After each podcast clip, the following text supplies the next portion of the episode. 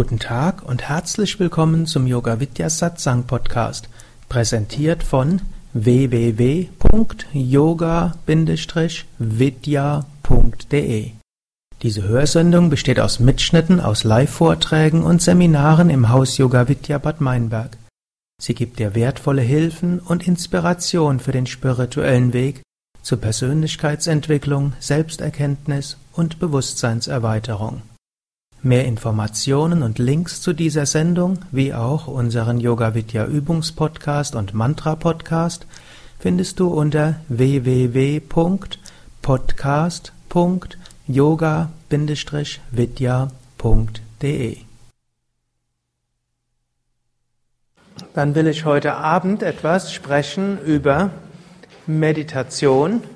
Was ist Meditation? Wozu ist Meditation gut? Ich will darüber sprechen vom Standpunkt der modernen Meditationsforschung, also einen etwas naturwissenschaftlichen Standpunkt. Ich will aber auch sprechen vom spirituellen Standpunkt aus, will verschiedene Stufen in die Meditation erläutern, so dass wir ein gewisses Grundmodell haben, anhand dessen wir die Details der Meditation weiter ausbauen können, die verschiedenen Techniken der Meditation beschreiben können, Hilfestellungen für die Meditation geben können hm, und natürlich auch hm, mit verschiedenen Meditationserfahrungen gut umgehen können, beziehungsweise als Meditationskursleiter geschickt und kompetente Ratschläge und Tipps geben können. Ich sagte heute Nachmittag, dass Same Vishnu gerne gesagt hat, Meditation kann man weder beschreiben noch lehren. Und man kann sie auch nicht wirklich lernen. Meditation ist ein Zustand, in den man hineinfällt. Meditation ist ein Zustand jenseits von Worten, jenseits von Intellekt, jenseits von irgendetwas Beschreibbarem, wenn wir über Meditation sprechen, müssen wir immer uns im Klaren sein, jedes Wort ist nur eine Umschreibung. Ihr wisst alle angenommen, ihr seht einen wunderbaren Sonnenuntergang und angenommen, ihr hättet dort jetzt jemanden, der mit hm, romantischen Naturgefühlen nichts anfangen kann und dem erklärt er jetzt, wie die Stimmung war bei diesem Sonnenuntergang. Hm? Wenn er vielleicht hm, morgen Abend irgendwo in der Natur seid den Sonnenuntergang seht. Wie beschreibt man das? Hm? Oder eine andere Möglichkeit ist, angenommen, ihr werdet, ihr würdet in ein Land kommen, wo nur Blinde sind. Und jetzt versucht ihnen zu beschreiben, was ist Farbe? Hm. Ist das möglich? Kaum möglich. Es gibt auch die Geschichte, ein König sandte fünf, ein König über ein blindes Land sandte fünf Botschafter aus. Er hatte nämlich gehört, dass ein Elefant etwas Großartiges sei. Und die Botschafter sollten ihm beschreiben, was ist dieser Elefant. Und der erste berührte den Rüssel und kam zurück und sagte, O König, ein Elefant ist ein dickes, warmes Seil. Der zweite kam und hm, berührte die Beine und sagte, O König, ein Elefant ist ein weicher, starker, warmer Baumstamm. Hm, der nächste berührte die Stoßzähne und sagte, O König, ein Elefant ist wie ein glatt geschliffener, runder Ast. Der nächste berührte den Bauch und sagte, der Elefant ist wie ein, eine zu tiefe Decke. Und der nächste berührte das Haarbüschel am Schwanz und sagte, O König, ein Elefant ist hm, freischwebendes Menschenhaar. Hm? das sich hin und her bewegt. Wer hat recht? Alle und keiner. Hm? Und so ist es Wenn wir über Meditation sprechen, Meditation kann nicht beschrieben werden. Meditation ist ein Zustand. So sagte auch Buddha, beschränke nicht das Unbegrenzte mit Worten. Jedes Wort ist eine Begrenzung. Und Buddha hat dann einfach gesagt, Nirvana. Nichts von dem, was wir, was wir benennen können. Oder Sunyata, Leere. Leer von all dem, was wir mit unserem gegenständlichen Geist verstehen können.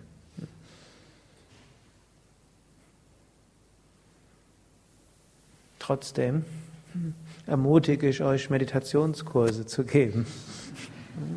Wir haben nämlich doch etwas mehr Grundlagenwissen, um über Meditation, um zu verstehen, was Meditation ist, als ein Blindgeborener über Farben. Yogis sagen, Meditation ist ein Zustand der Gedankenlosigkeit. Beim Deutschen gibt es auch den Ausdruck gedankenlos. Und gedankenlos heißt eigentlich sehr viele Gedanken haben, aber nicht die richtigen Gedanken. Und die meisten Menschen hatten schon mal Erfahrungen, wo sie ganz in der Gegenwart waren, wo plötzlich nicht mehr mit Worten in die Vergangenheit gegangen sind, wo sie nicht in Bildern gedacht haben, nicht verglichen haben, die und auch diese Dualität zwischen ich und die Welt und ich und den anderen Menschen verschwunden ist.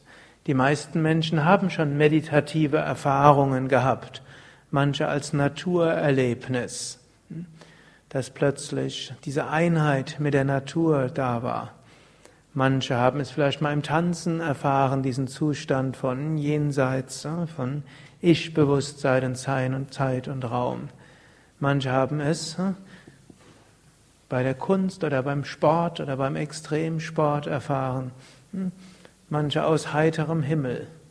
Und wenn man jetzt sich vorstellt, dass man diese Erfahrung, die man dort hat, in der reinen Gegenwart, erfüllt von Wonne, ohne gegenständlichen Gedanken, wenn man diese noch weiterbringt, bis jeglicher Geistesinhalt verschwunden ist und Bewusstheit unendlich wächst, das ist dann Meditation.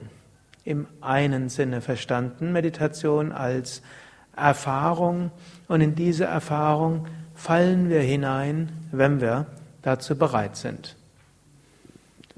So können wir auf der einen Seite Meditation nicht beschreiben, aber wir können Analogien geben und die meisten Menschen hatten schon mal solche Meditationserfahrungen gehabt, ohne sie als Meditationserfahrungen zu beschreiben. Und können sich dann etwas darunter vorstellen.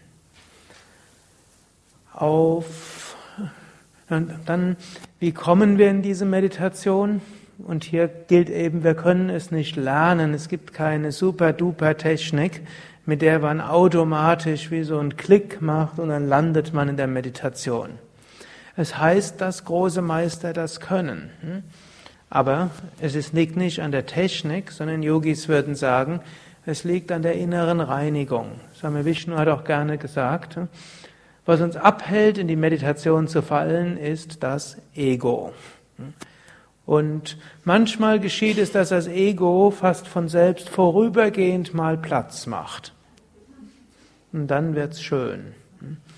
Wenn wir aber lernen, zum Beispiel durch uneigennütziges Dienen, durch Hingabe an Gott, durch Nicht-Identifikation, durch Überwinden von Raga und Dvesha, mögen und nicht mögen, hm, wenn wir lernen, das Ego zu überwinden oder durchlässiger zu machen, dünner zu machen, gereinigter zu machen, transparent zu machen, dann kann es irgendwann gelingen, dann kann es immer öfters gelingen, das Ego auch immer dann zur Seite zu schieben oder durchs Ego hindurch zu gucken. Wenn es transparent genug ist, brauchen wir es ja nicht mal zur Seite zu schicken, wir gucken einfach durch. Denn was dann hinter dem Ego letztlich ist, ist das Selbst, ist das Höhere.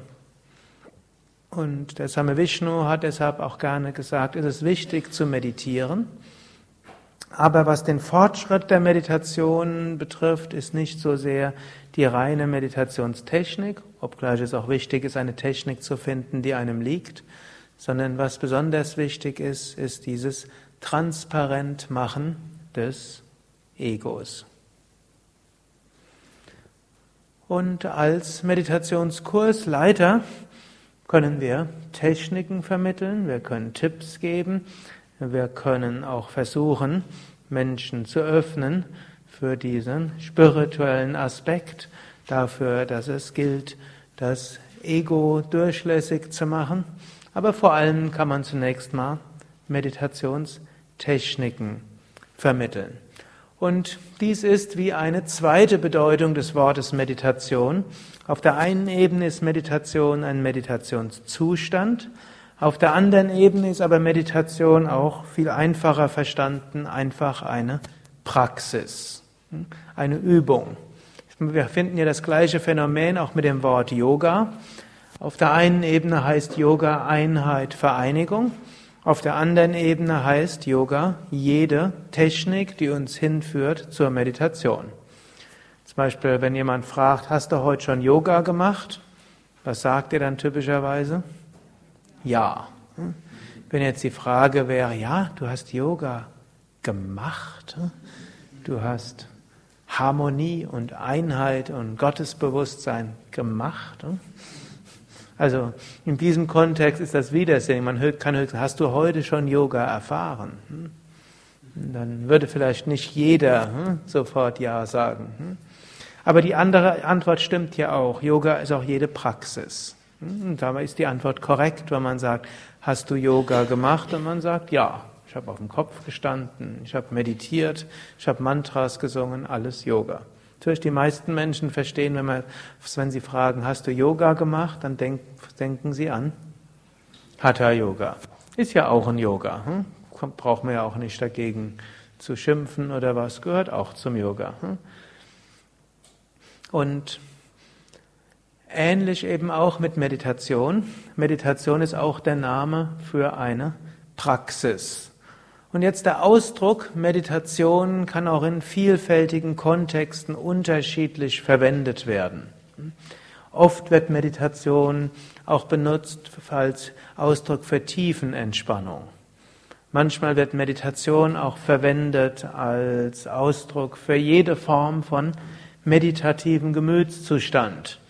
Also dem Moment, wo wir nicht urteilen, nicht analysieren, nicht vergleichen, nicht reagieren, sondern im Hier und Jetzt, im Moment achtsam sind, dann ist das auf einer, in einer Definitionsfrage auch Meditation. Aber wir wollen jetzt Meditation als Übung etwas enger definieren, damit wir wissen, worüber wir sprechen.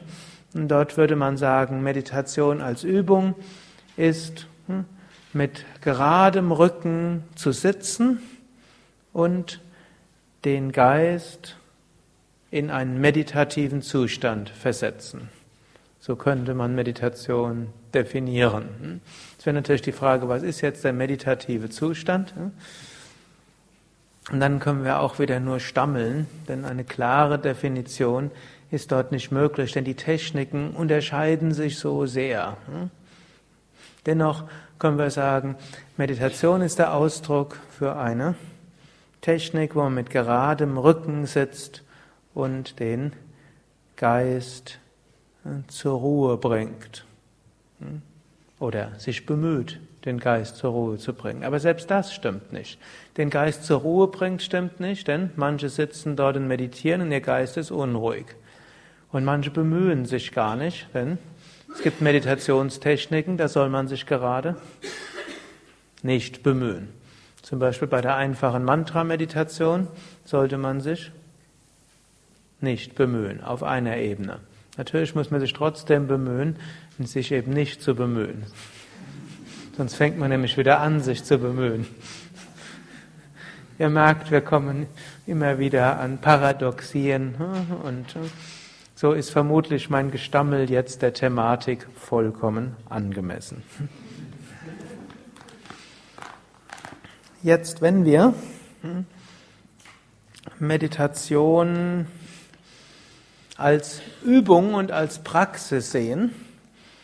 Dort hat man eben festgestellt, dass die Übung der Meditation etwas ausgesprochen Gutes ist. Es ist etwas ausgesprochen Gesundes. Und ich habe euch auch auf den Seiten 16 und 17 einiges aufgeführt, was moderne Forschungsergebnisse gezeigt haben, was alles, äh, wofür Meditation gut ist. Und das gibt es auch einige Bücher, die dort aufgeführt sind. Auf der Seite 16 sind hauptsächlich Bücher aus den 90er Jahren aufgeführt. Gut, der Feitel Petermann ist auch 2004. Der Vortrag hm, oder die Zusammenfassung von dem Ulrich Ott ist etwas neueren Datums, auch die von Gehirn und Geist des neueren Datums. Ich habe jetzt noch nicht den Artikel in Psychologie heute anschauen können, das gibt's aber auch, wurde mir gesagt, gibt's einige Literatur, die man auch dort nachlesen kann. Gut, natürlich, ihr könnt einfach ins Internet gehen, Meditation, Scientific Research und dann findet ihr massenhaft Artikel darüber oder diese eine Internetseite, die ich angegeben habe, www.smmr.de und da steht eine ganze Menge. Gut, ein paar Dinge, die man festgestellt hat, was Meditation bewirkt. Physiologisch hat man festgestellt, Meditation führt zu einer ausgeprägten Entspannungsreaktion. Die meisten von euch haben ja bei uns die Yogalehrerausbildung gemacht und das habt ihr gehört über den Stressimpuls, den Fluchtkampfmechanismus und ich vermute, fast jeder, der hier sitzt, auch wenn er woanders oder nirgendwo eine Yogalehrerausbildung gemacht hat, hat schon mal das Wort Stress gehört. Vielleicht hat sogar schon jemand erlebt. Obgleich das Wort ausgesprochen inflationär gebraucht wird. Hm? Irgendwo vor kurzem war so, ne, Freundin von Shivakami Besuch, zu Besuch und die hat mich, hat mich, hast du heute wieder besonderen Stress oder bist du gerade im besonderen Stress? Hm? War so eine Psychologin. Hm? Da habe ich gesagt, nein, ich habe momentan keinen Stress. Ich habe zwar lange Arbeitszeiten und wenig Schlaf, hm, aber ich fühle mich ausgesprochen wohl dabei und momentan ist gerade nichts Bedrohliches, also bin ich auch nicht gestresst. Man kann sich allein dadurch stressen, dass man sich dass man sich ständig etwas als Stress bezeichnet. Und das wird dann denjenigen, die tatsächlich unter, die tatsächlich unter Stress stehen, nicht gerecht, wenn man jede außergewöhnliche hm, wie, oh, Belastung gleich als Stress, bezeichnet. Was nicht heißt, dass ich nie mehr Stress erlebe. Es gab auch vor ein paar Wochen Situationen, wo ich mich hier gestresst gefühlt habe. Hm? Gut, also Stressreaktion, kurz zusammengefasst, Ausschüttung von Adrenalin. Er braucht jetzt nicht alles mitzuschreiben. Ihr könnt natürlich, aber findet vieles im Internet oder im Handbuch der Entspannungsverfahren, was wir auch hier im Shop haben. Das könnt ihr dann ganz hochwissenschaftlich nachlesen. Also Ausschüttung von Stresshormonen, Aktivierung des Sympathikums, Erhöhung des Blutdrucks, hm, Erhöhung der Atemfrequenz, Ausschüttung von Schweiß. Hm. Hm, weil wenn ihr jetzt Schweiß habt, das nicht am Stress vermutlich liegt. Außerdem in Reduzierung der Energie im Verdauungssystem, was, was zu Magengeschwüren führen kann, zu Leberprobleme, Gallenprobleme, was zu Reizdarm führen kann, zu Verstopfungen oder Durchfallprobleme. Es kann führen zu Kopfweh, zu Nackenverspannungen, zu Rückenschmerzen, es kann dazu führen, dass äh, Menschen auf der psychologischen Ebene äh, ängstlich werden oder ärgerlich werden oder deprimiert werden. Vom Ayurveda wird man sagen, je nachdem, ob Vata, Pitta oder Kapha hm, stärker ist, Vata-Menschen neigen dann zu Ängsten und Pitta-Menschen zu Reizbarkeit und Frust und Ärger und Kapha-Menschen neigen zur Depression oder Niedergeschlagenheit.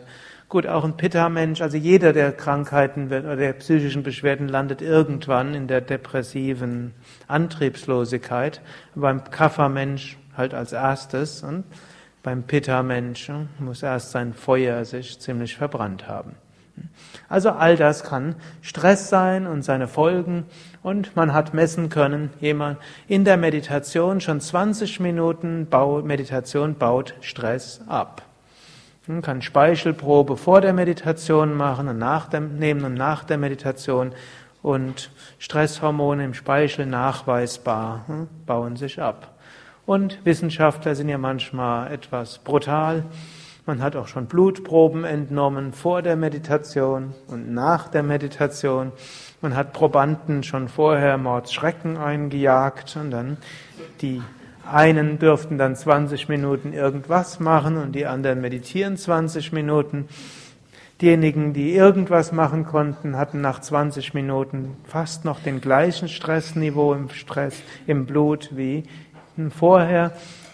Also vor den 20 Minuten nichts tun. Die, die 20 Minuten meditiert haben, haben den, das, Stressniveau erheblich gesenkt. Und das führt auch dazu verbesserte Immunreaktionen. Man hat zum Beispiel sogar festgestellt, das war so eine interessante Forschung, wer meditiert, heilt Knochenbrüche schneller.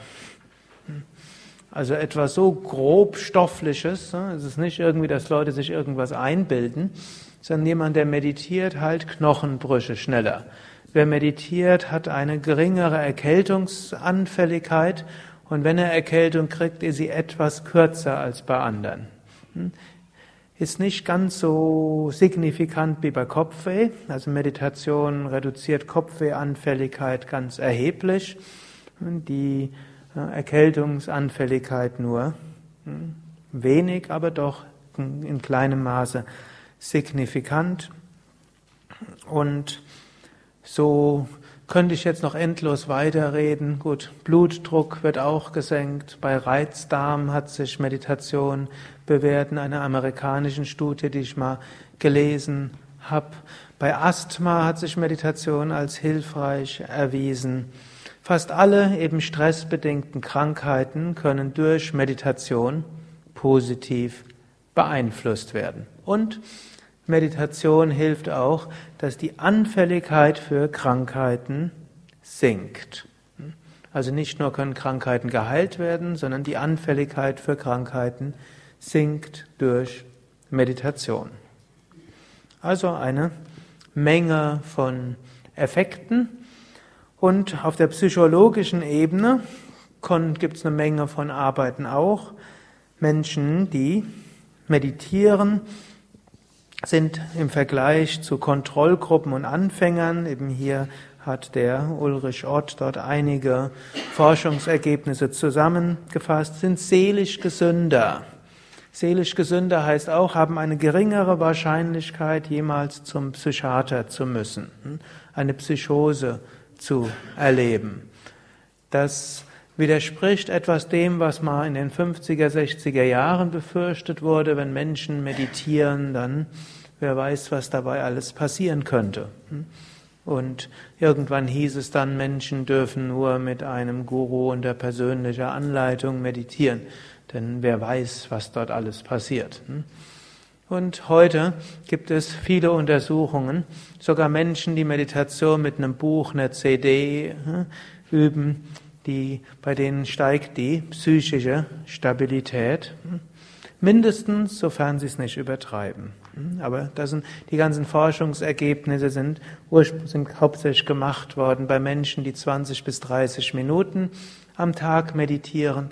Ein paar sind gemacht worden bei fortgeschritteneren Mönchen. Aber dann ist es nicht nur Untersuchung, wo man sagt, wie waren sie vorher und wie sind sie 20 Jahre später, sondern dann vergleicht man nur Psyche und psychologische Testresultate und Hirnscans von den 20, 30 Jahre lang meditiert Habenden mit denen, die nicht meditiert haben, ohne dass man weiß, wie das vor 20, 30 Jahren vorher war. Also bei denen, die 20 Minuten am Tag meditieren, sind also seelisch gesünder, fühlen sich psychisch freudevoller, sie erleben ihr Leben als sinnerfüllter und dies höhere Sinnerfüllung spielt auch eine Rolle bei seelisch gesünder, denn seelisch gesund kann man besonders gut sein, wenns Leben gut geht. Und dann kommen Krisen. Leben hat nun mal Katastrophen. Es wäre unrealistisch anzunehmen, dass das Leben einen von Krisen, von Katastrophen weg ausnimmt. Ich kann jetzt gerade mal fragen, bevor den Arm hebt, fragen, werde ich vorher, lasst mich vorher ausreden. Wer von euch hat schon mal eine der folgenden Katastrophen erlebt? Ein, also ein Elternteil plötzlich gestorben, ein anderer dann plötzliche Krankheit, lebensbedrohende Krankheit bei einem nahen Angehörigen, eine dauerhafte Behinderung bei einem nahen Angehörigen, ein Schwangerschaftsabgang, ein, ich glaube, das reicht schon. Hm? Wer hat so etwas schon mal erlebt? Hm? Also die ganz große Mehrheit der Anwesenden. Und ich konnte das natürlich noch weiter ausbauen, aber das sind alles Dinge, die hm, Menschen haben. Und ich habe jetzt nicht Missbrauch und äh, Vergewaltigung und diese Sachen gefragt, werde ich jetzt auch nicht machen. Hm? Aber die Mehrheit der Menschen erlebt so etwas, einer der mehrmals im Leben. Und für viele führt das zu einer, zu einer langfristigen Belastung psychisch. Und eines, was man festgestellt hat, Menschen, die aus, die einen tieferen Sinnzusammenhang haben, innerhalb dessen sie diese Katastrophe deuten können, die werden damit besser fertig. Ich gebe mal zwei, zwei Beispiele. Man hat untersucht Menschen, die aus, also Buddhisten, die aus Tibet geflohen sind und Furchtbares erlebt haben. Vergewaltigung von Mutter und Schwester, Folter, ganze Familie erschossen, hm, während sie dabei waren. Hm. Also grausame Sachen.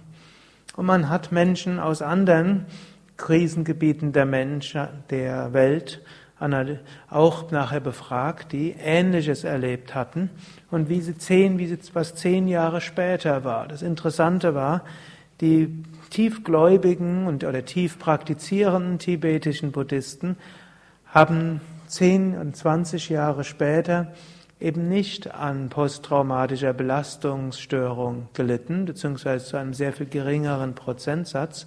Und bei den anderen war das sehr viel größer. Natürlich haben sie beschrieben, sie haben gelitten und es war emotional äußerst schwierig und das Leiden war un, erschien unaushaltbar. Da ändert auch ein tief spiritueller Kontext nichts in diesen Situationen sei denn vielleicht jemand ist gerade ein Heiliger. Aber man kann es irgendwo in einen größeren Kontext setzen, kann dem Ganzen irgendwo einen Sinn geben, kann den Peinigern irgendwann vergeben und das ist dann für die eigene psychische Gesundheit gut. Und irgendwann hm, mir hat mal jemand berichtet, sie hatte auch irgendetwas sehr Schweres erlebt und irgendwann hat dann die Therapeutin gesagt, willst du wirklich demjenigen auch nach zehn Jahren weiter die Macht geben, dein Leben zu ruinieren? Aber es ist natürlich nicht einfach abstellbar. Es gibt natürlich jetzt auch in der Psychotherapie eine Menge an neuen Entwicklungen bezüglich Traumabehandlung. Nicht alles geht allein durch die Meditation, aber sehr viel mehr geht durch die Meditation, als man denkt.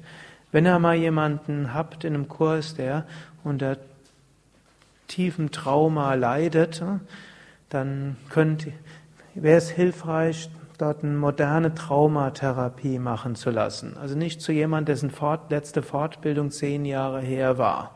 Was man vor zehn Jahren für Traumapatienten geraten hat, ist fast vollständig anders, als was man heute rät.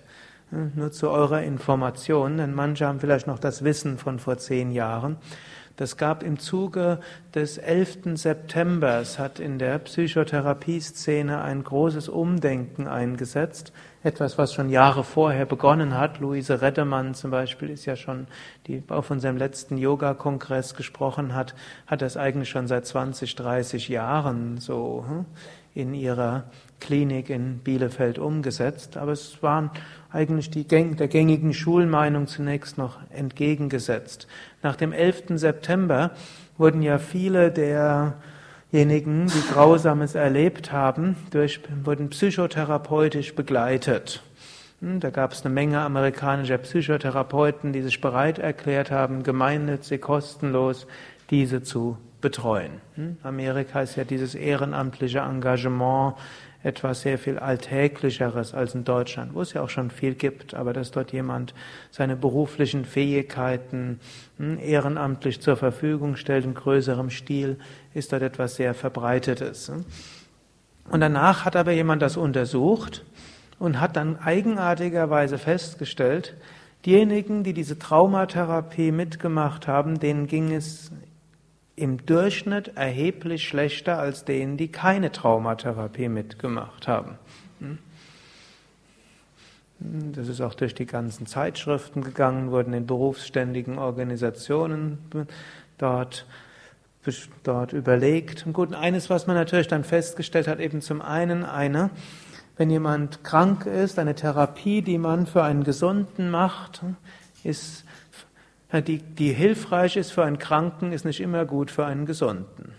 Und viele Menschen mit Traumas könnten damit sehr gut alleine zurechtkommen, ohne Hilfe. Und wenn Sie dann, ist genauso angenommen, man hat einen Gesunden und denkt, dem gebe ich auch mal Antibiotika, dann ist das schlecht für den. Aber zum Zweiten hat man einiges umgedacht und es gibt einige neue Entwicklungen, nur eben zu eurer Information. Aber was ich eben sagen will, wenn man einen Sinnkontext hat, dann können auch die Katastrophen besser im Leben eingeordnet werden und das hilft dann, wieder die psychische Gesundheit zu haben oder auch dorthin wieder zurückzukehren. Vor einem muss man sich hüten, und das ist manchmal ein Problem unter Yoga-Leuten und modernen New Age-Spirituellen wozu wir alle irgendwo gehören. Hm? Also nicht äh, streng katholisch oder fundamentalistisch, islamistisch oder hm? orthodox jüdisch, äh, hm? sondern eben die andere Richtung. Da wird oft der Körper zum Maßstab aller Dinge gemacht. Und ich kenne eine Menge von Leuten, denen ist der Sinnkontext durcheinander geflogen, nur weil sie plötzlich zweimal hintereinander eine Grippe hatten mit 39 Grad Fieber und dann gedacht haben, mein ganzes Yoga ist falsch, meine Ernährung ist falsch, die Beziehung ist falsch, die Arbeit ist falsch, alles ist falsch. Und alles, was sie hatten, war eine Grippe. Gut. Meditation macht einen etwas gesünder, aber sie verhindert nicht alle Krankheiten und sie verhindert vor allem nicht die Katastrophen, des Lebens. Die können kommen. Und unser Sinnkontext sollte so weit sein, dass wir wissen, hm, Spiritualität funktioniert auch in einem querschnittsgelähmten Körper. Okay, nächste Sache, die der Ort so zusammengefasst hat, Beschwerdefreier. Dann ist nächstes interessant, heißt Selbstvergessener kann auch sagen, weniger ego-orientiert, weniger ich-zentriert. Und auch die Fähigkeit, hm, sich in die Tätigkeiten, die man, die man macht, hineinzubegeben. Das, was auch der Csikszentmihalyi Michalski oder so ähnlich als Flow-Erlebnis bezeichnet. Hm. habt ihr vermutlich alle so von gehört, in der Glücksforschung die Fähigkeit, wirklich ganz in seiner Aufgabe aufzugehen, ohne an Vergangenheit, Gegenwart und Zukunft zu denken, ohne zu überlegen, mache ich das richtig? Was denkt der Mensch von mir, wenn ich das so mache? Sondern wirklich ganz sich hineinbegeben. Und wer meditiert, hat tatsächlich eine erhöhte Fähigkeit zum Flow-Erlebnis. Autonomer, das heißt weniger fremdbestimmt.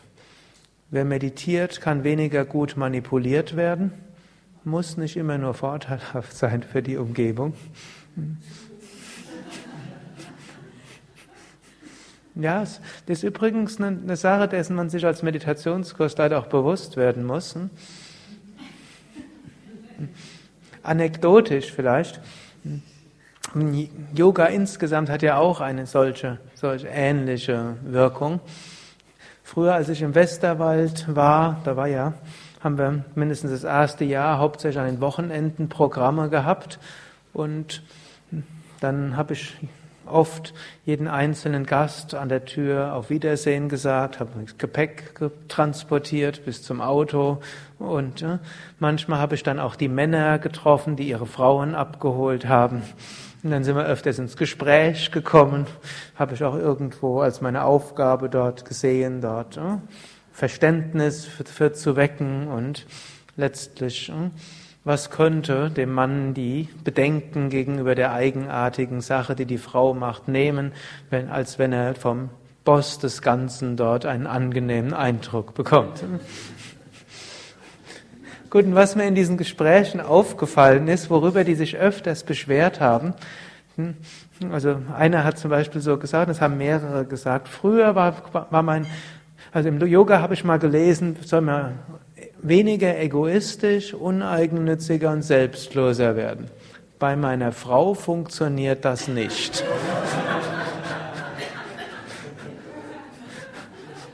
Ich glaube, mehr brauche ich jetzt hier nicht zu sagen. Das war zwar teilweise humorvoll gemeint, aber nicht nur.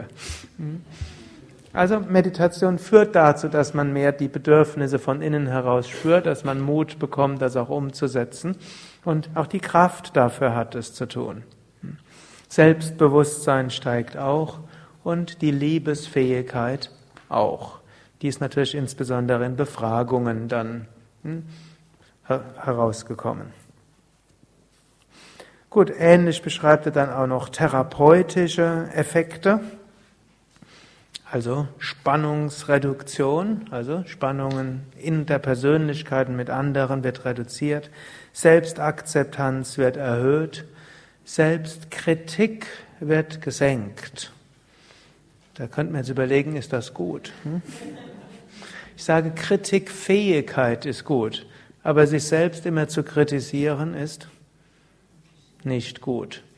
Und Vielleicht viele von euch machen das immer noch, aber ne, es ist erstaunlich, wie viele Menschen ständig mit solchen Gedanken rumlaufen. Ich bin nicht gut genug, ich kann das nicht ausreichen, keiner mag mich, ne, ich müsste mehr tun und so weiter. Hm.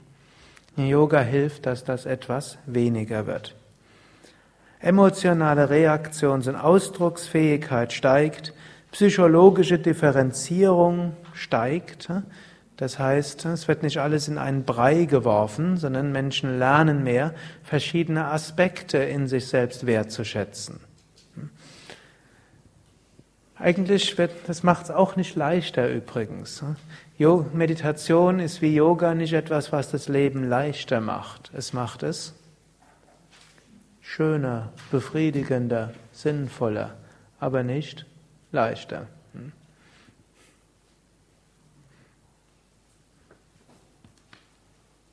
Die paranoiden Tendenzen reduzieren sich, hat eine Studie gezeigt. Und Projektionen, also das Hineinprojizieren von Dingen in einen anderen, der das gar nicht so gedacht, gemacht und gesagt hat, reduziert sich auch. So, und damit er das Ganze noch, dass er noch ein paar Fremdwörter lernt, in einem Artikel aus der Gehirn und Geist gibt es so einige Sachen, der Artikel ist auch dort angegeben. Ihr müsst nur aufpassen, dass er jeden Buchstaben richtig schreibt. Meditation stärkt den linken präfrontalen Kortex. Also das sind die neuen bildgebenden Verfahren. Jemand meditiert eine Weile täglich 20 Minuten und das heißt, der linke präfrontale Kortex wird größer. Und das drückt sich aus, man wird optimistischer. Hat man tatsächlich festgestellt, wer etwas optimistischer ist, dass irgendwie hier der präfrontal, linke präfrontale Kortex größer. Eine nächste interessante Sache, der Startle-Reflex wird reduziert. Jetzt angenommen, hm, ich klopfe auf dieses Mikrofon, hm, dann wer regelmäßig meditiert, hat eine geringere Neigung, deshalb zusammenzuzucken. Der, das heißt der Startle-Reflex. Und der wiederum, das, der hat wieder eine große Korrelation. Jemand, der einen hohen Startle-Reflex hat, ist auch sehr stressanfällig und kommt leicht aus dem Gleichgewicht und kann leicht von Äußerem gestört werden.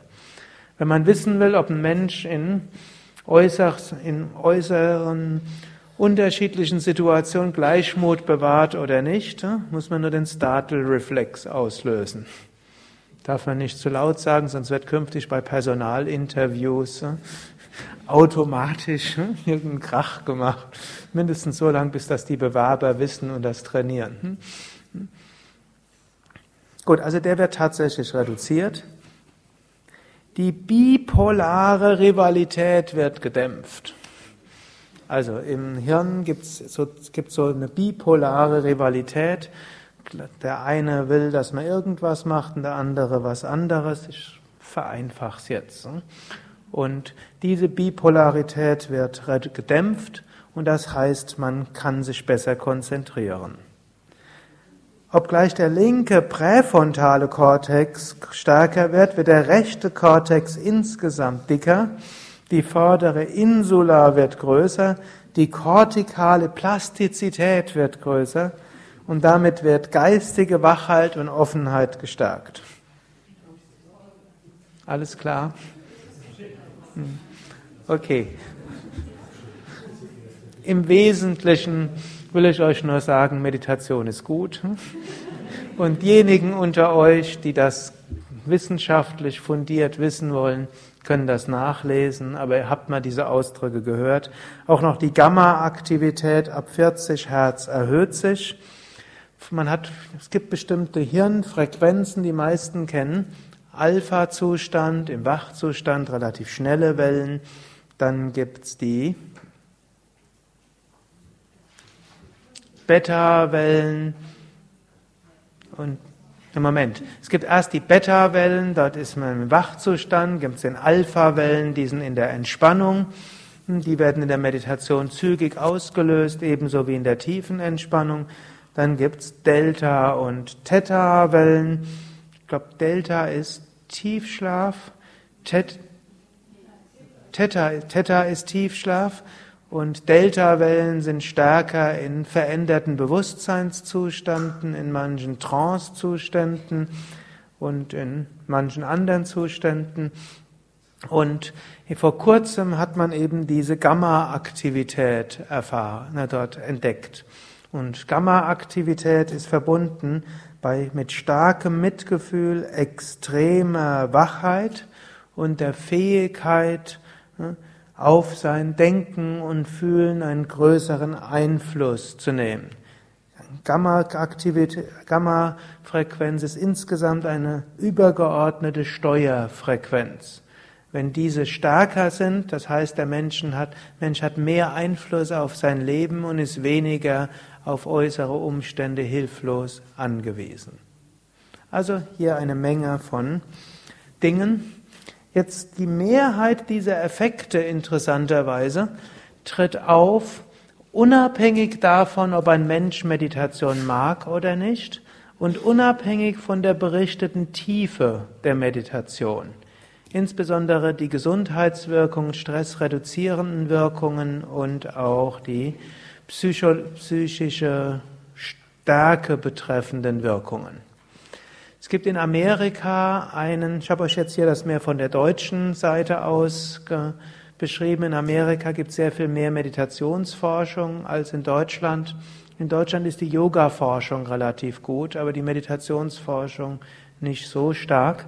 In Amerika ist die Meditationsforschung sehr stark.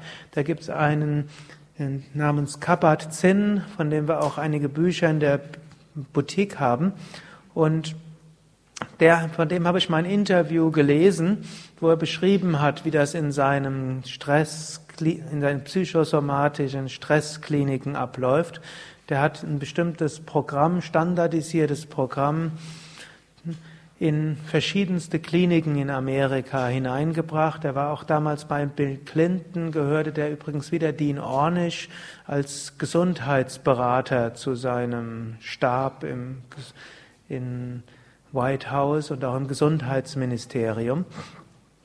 Und der hat so gesagt, wenn Menschen zu ihm kommen, kriegen sie eine Einführung und sagen, von heute an werden sie jeden Tag 20 Minuten lang meditieren.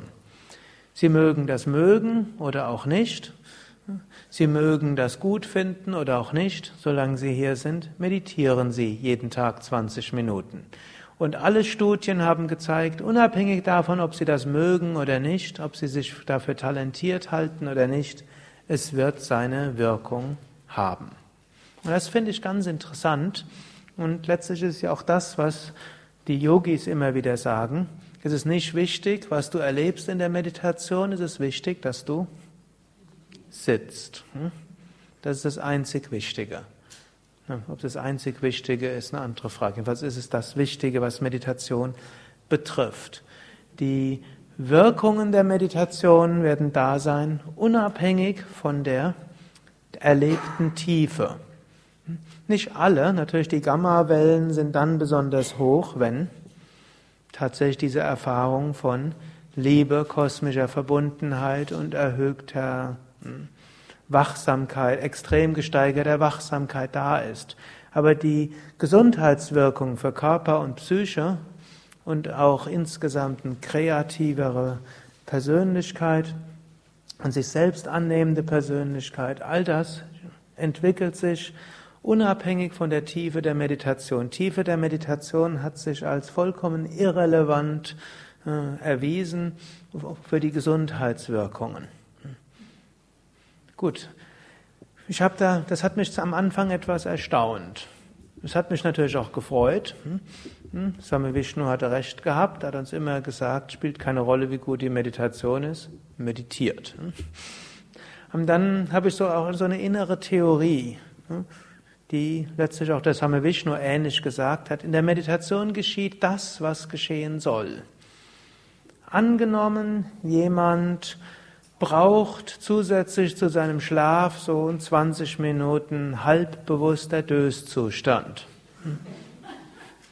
Dann kriegt er das in der Meditation. Wo sonst würde er das bekommen?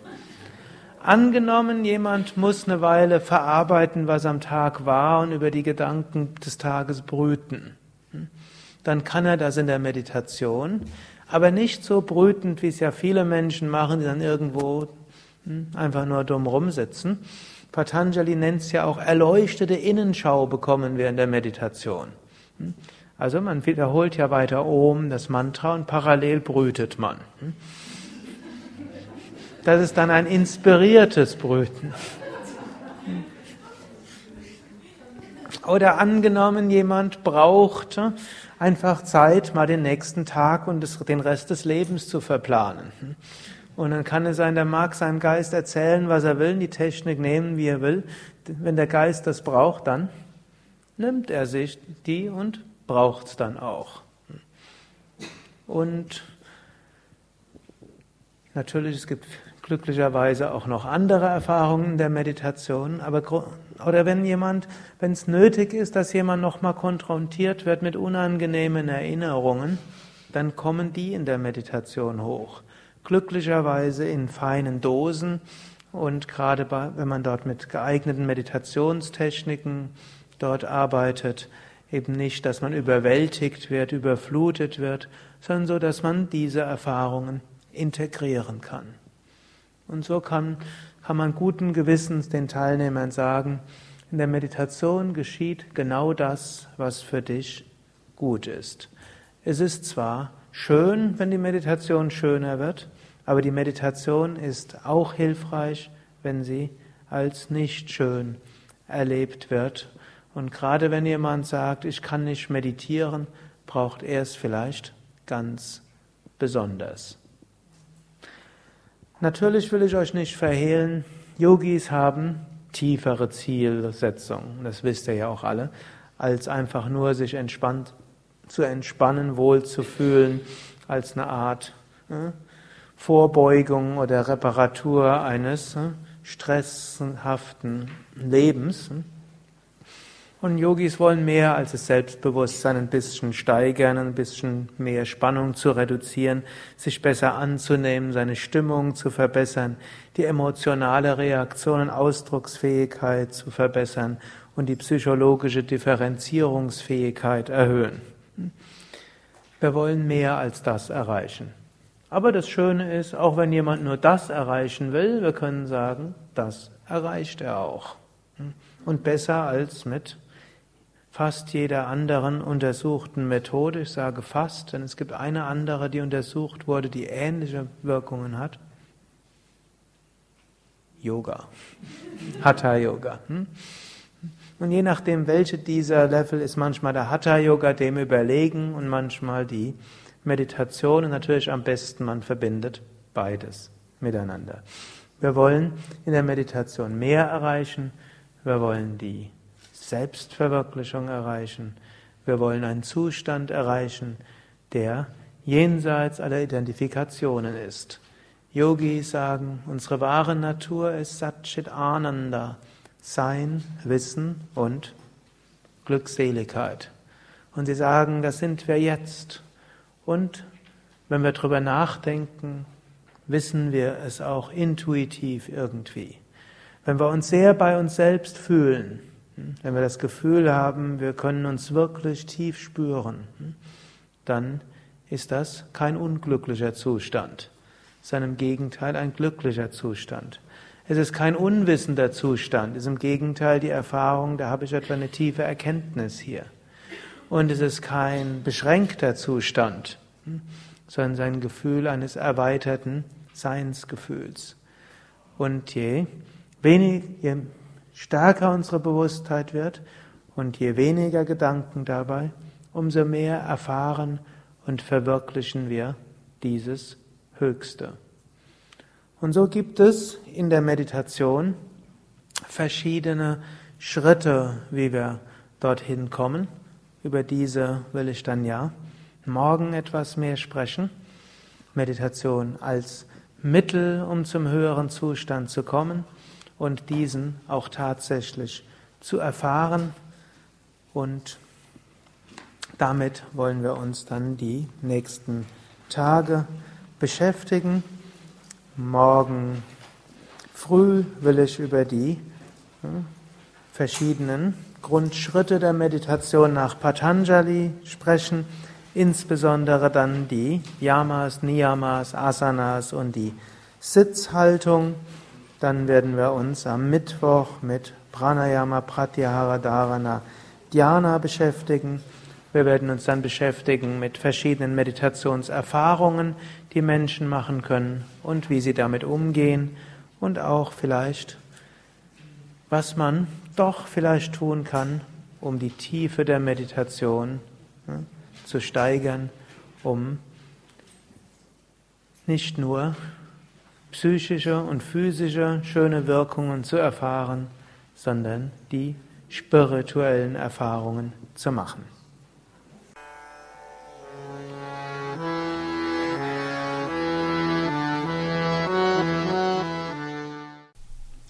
Dies war also die aktuelle Ausgabe des Yoga Vidya Satsang Podcasts, präsentiert von www.yoga-vidya.de. Das ist yoga-vidya.de. Mehr Informationen und Links zu dieser Sendung, wie auch unseren Yoga Vidya Übungspodcast und Mantra Podcast findest du unter www.podcast.yoga-vidya.de Podcast schreibt sich P-O-D-C-A-S-T yoga-vidya.de Mehr Informationen für den Weg von Yoga und Meditation erhältst du unter unserer Website. Da findest du auch das Seminarprogramm der Yoga Vidya Seminarhäuser im Westerwald und im Teutoburger Wald Bad Meinberg, das Kursprogramm der 50 Yoga Vidya Zentren und die Adressen von über 1200 Yogalehrern www.yoga-vidya.de Über Kommentare freue ich mich, insbesondere natürlich auf iTunes und auf podster.de und meinem Blog www.blog.yoga-vidya.de Bis zum nächsten Mal, alles Gute, herzlichst Sukadev